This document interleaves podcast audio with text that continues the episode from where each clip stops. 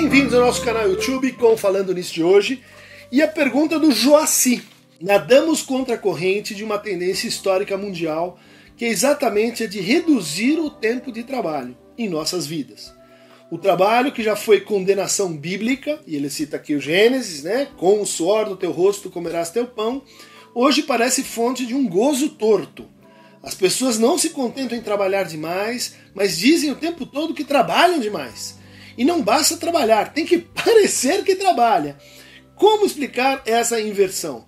Ótima colocação. Essa é uma das é, funções mais importantes né, que, o, que o Freud dava para a nossa experiência é, e para a tarefa da psicanálise, que no fundo é facilitar, permitir que as pessoas é, possam amar e trabalhar. E o Freud via no trabalho uma grande realização, um grande um grande horizonte de simbolização e de, e de colaboração entre os, os, seres humanos no enfrentamento da natureza e na fortificação dos seus, dos seus laços comunitários. Mas você observa o seguinte: que há, isso é uma expectativa uh, que muitos teóricos da economia colocam, né? há, uma, há uma redução do tempo de trabalho.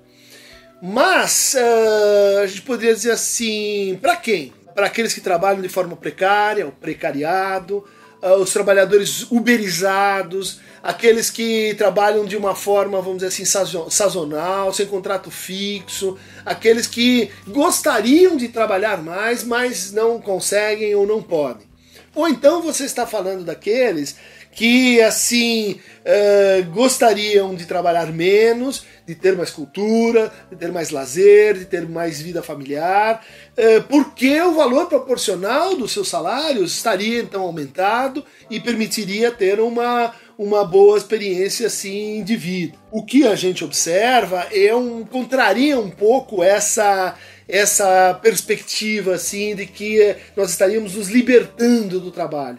Pelo contrário, né, a gente vê de um lado pessoas eh, lutando para entrar no mercado de trabalho, pessoas que às vezes estão excluídas permanentemente do trabalho. Eu lembro do meu querido professor Zigmar Malvese dizendo eh, de, de, de, famílias na Europa, por exemplo na Espanha, em que você tinha duas, três gerações de pessoas que nunca conseguiram trabalhar. Por outro lado, a gente tem pessoas que, a partir da, da, da, da, da estrutura cada vez mais ligada aos serviços, a estrutura cada vez mais autonomizada, no sentido de cada um é uma empresa, como propõe o neoliberalismo. Pense sua vida como uma empresa, portanto, esteja sempre disponível para receber encomendas, sábado, domingo, feriado. É, se você trabalha com serviço, quanto mais você atende, mais você ganha. Isso gera, então, no outro polo, um excesso de vida organizada ou estruturada ao modo de um trabalho quando você fala num gozo torto, me parece que isso, isso é uma expressão assim é, nova, né, que você está propondo, mas eu, eu, eu entendi, eu acho que eu concordo com o que você que, com o que você está dizendo, que é mais ou menos assim uma espécie de neurose ocupacionista. Aquela pessoa que, que, que tem tempo, aquela pessoa que não está super ocupada, que não está trabalhando, estudando, fazendo alguma coisa, ela, ela é, decai no nosso juízo moral. Ela, ela é uma pessoa que assim não é, não é tão legal quanto as outras pessoas. Isso produz uma identificação e um circuito onde a gente vai de fato organizando a nossa vida integralmente de forma assim uh, estruturada como um trabalho, estruturada para a produção.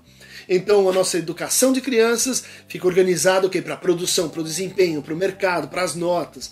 A, a, nossa forma de amar se, se, se estrutura em torno que, de investimentos que eu estou fazendo, contra investimentos, prejuízos. A nossa forma de li, olhar para a cultura e para a educação também se filtra por, essa, por esse universo do labor, uh, que acaba, vamos dizer assim, corrompendo a nossa própria relação com o trabalho. Depois de se engajar nisso demasiadamente, o que acaba acontecendo é que a gente começa a odiar o trabalho. A gente é, passa a olhar para ele como fonte dos nossos infortúnios, fonte da nossa miséria, fonte do nosso empobrecimento psíquico. E com razão. A gente vê isso uh, acontecendo a partir do consultório, mas também pesquisas que vão dizendo assim: olha, aquelas pessoas que vão parando de fazer sexo, Os casais que param de fazer sexo, qual é o motivo? Eles começam a pensar só em trabalho e só falam de trabalho e a vida toda se torna produtiva e nada menos produtivo do que o sexo. Né? O sexo é um fim em si mesmo, ele não tem assim, leva outras coisas. Bom, às vezes leva, mas, mas não é essa a ideia é, primeira. Né?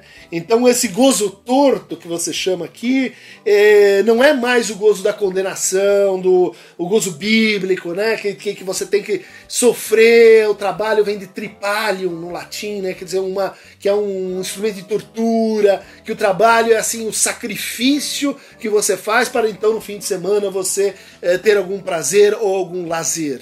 Não, a gente acabou com essa fronteira. Então agora o trabalho ele, ele, ele não tem mais lugar onde ele, ele não consegue entrar e por isso, uh, bom, ele, ele a gente começa a esperar dele o que ele não pode dar. Ele não pode dar nossa felicidade relacional, ele não pode dar nossa felicidade amorosa, ele não pode resolver nossa vida erótica, ele não cura nossos lutos. Essa ideia de vai, trabalha que passa, esquece. Isso é uma tolice, isso sai caro, e ele não pode é, nos dar é, o tipo de, é, de realização que, por exemplo, a vida em família permite, ele não pode dar o tipo de fruição que a experiência estética, a experiência cultural permite, ou seja, tem muitas coisas que o trabalho não pode dar. E o que, que acontece quando a gente começa a esperar mais do que ele pode dar? A gente fica infeliz porque acha que não escolheu direito Escolhe mal porque acha que escolheu o trabalho, escolheu o que você gosta, não o que você deseja. Pressiona as relações de trabalho com coisas que não tem nada a ver com relações de trabalho. Sexualiza o trabalho. Enfim, gozo torto, gozo sintomático, como você aqui nomeou. Uh, bem como essa aparência, né, esse semblante de estar sempre trabalhando, estar sempre produtivo, como se isso fosse sinal de uma vida boa, de uma vida bem vivida. Joaci, toda razão a você. Vamos ler o trabalho aqui do, do Dani Dofur, A Cidade Perversa. Vamos ler o trabalho de Jean-Luc Boltanski e Que Apelo, né? o Novo Espírito do Capitalismo. Vamos ler os trabalhos sobre o neoliberalismo que vão mostrar que assim a gente inventou um monstro na nossa relação com o trabalho que precisa ser revisto para que a gente é, possa reinventar nossas formas de vida. Trabalhadores do Brasil, univos contra o trabalho escravizado, contra o trabalho mal pago, contra o trabalho explorado, contra a reforma trabalhista, contra tudo aquilo que faz o trabalho nossa fonte de escravidão e dominação sobre os outros. Beijinho, beijinho, tchau, tchau. E para receber mais fragmentos laborans, clique aqui em Aqueronta Movebo.